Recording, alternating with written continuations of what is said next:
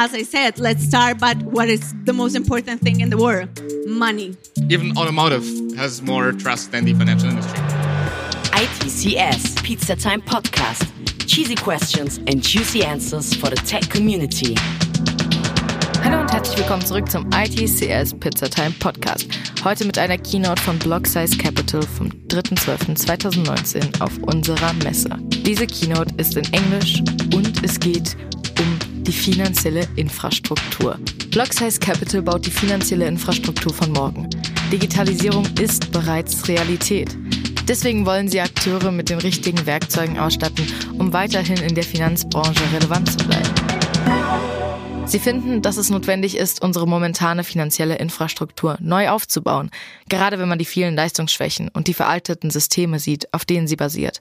Das Nutzen der Blockchain-Technologie auf einem Unternehmenslevel kann Blocksize Capital helfen, ihr Ziel zu erreichen.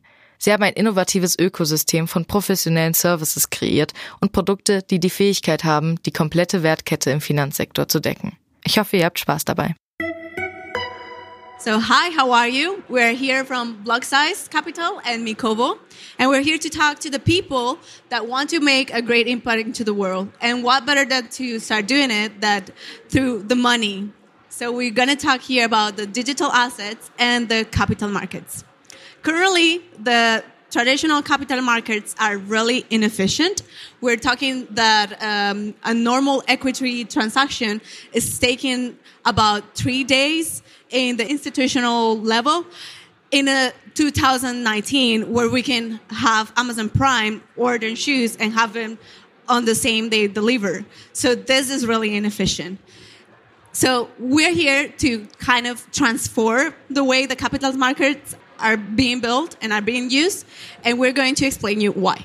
Okay, my name is Friedman Fürst. I'm a software engineer, and you are Luisa. So let's start with five kind of flaws that our current financial system has and that we're trying to tackle a little bit. So the first one is that there are currently over 1.7 billion people in the world, and we're not talking about billion people, but rather adults that don't have access to any kind of banking. We're talking about not having, not only not having a bank account, but not even any kind of money transfer app on their smartphone, whatever. Most of these are in underdeveloped and Asian countries. And if we're having a look at the reasons that they state, um, the uppermost reason is that they simply don't have enough money that it makes sense to them to have any kind of bank account.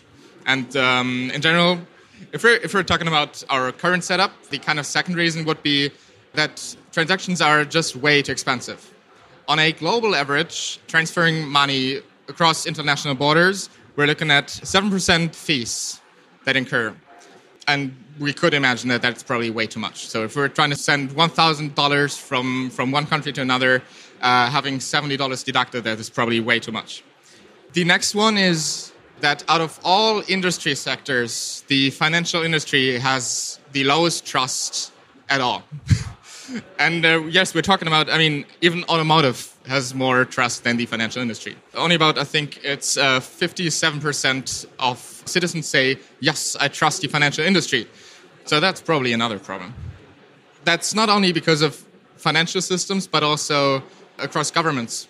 So there's an extremely low trust towards local governments, especially inside Western and developed countries. Uh, so, for example, only 44% of the Germans say, yes, I do trust my government, despite 79% in, the, in China saying yes, that they trust their government. Kind of a next problem that comes with that and why they probably don't trust their governments is that centralized currencies can be manipulated by the banks that issue them.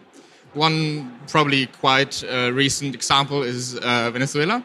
So we were looking at about 8,900% inflation within one year. And the last one, that people are just not financially literate enough. So there's one interesting study by S&P. They simply go on the streets and ask people kind of like, what, what are you doing for your finance, investments, whatever? And then they ask you to calculate some basic interests kind of in a way, this paper pays you 5% per year. How much money are you going to have in 10 years? And uh, only 45% of the people answer these questions correctly. We're trying to reach people that don't even understand the basic concepts behind the actions.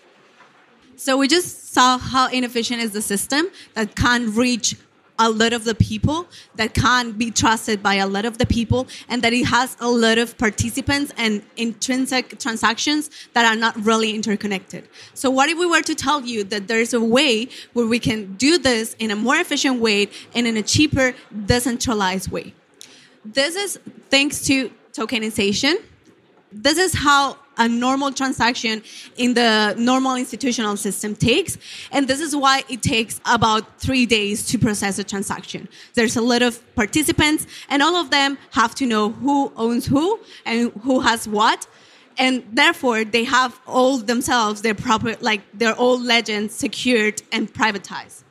However, they're not really interconnected. What we want to do now is start tokenizing and start using blockchain technology and distributed ledger technology to decentralize all those transactions and make it more efficient, more trustworthy, and first of all, more accessible to everyone.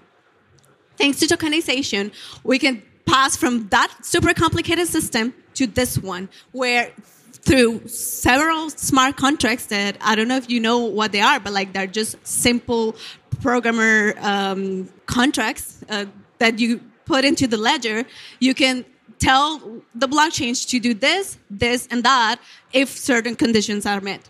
Hence, all the assets that can that are not so liquid by nature or that cannot be fractional by their ownership can be digitalized and now we have a new system of digital assets improving all the capital markets opening the financial system to new players newcomers also to the old financial traditional players and making everything more transparent and efficient.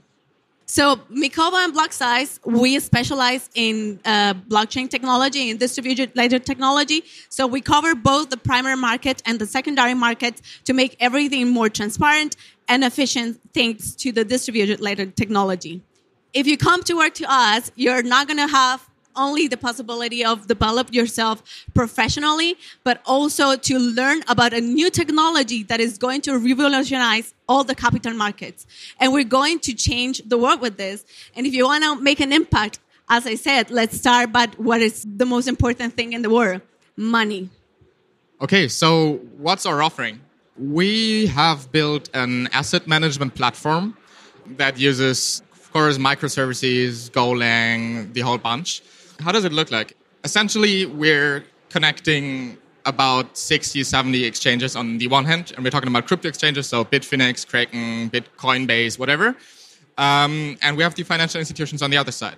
And uh, our middle layer in between now kind of kind of aggregates all the exchanges on the one hand, so that the exchange, so that the financial institutions have the possibility to trade on all of the exchanges at once without having to worry about on which exchange what price is lower for which asset.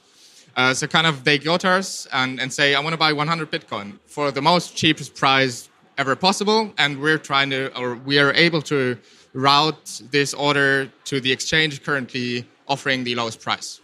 And at Mikovo, we have the primary market, so we offer solutions for every newcomer and every all financial uh, traditional financial institution to make their system more efficient and have all the, the offering to a bigger database of investors because thanks to the blockchain technology and thanks to tokenization, you're open to global markets.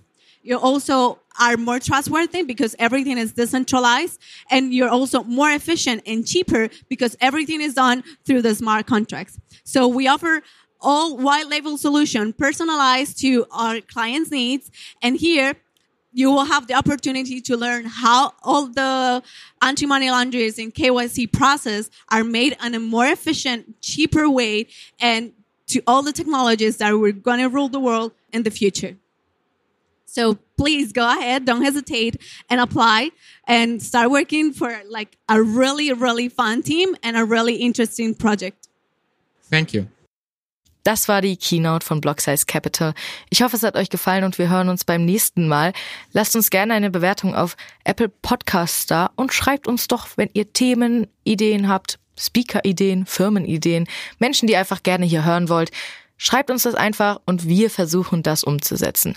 Denn dieser Podcast ist von uns für euch. Wir hören uns beim nächsten Mal. Bis dahin. ITCS, Pizza Time Podcast.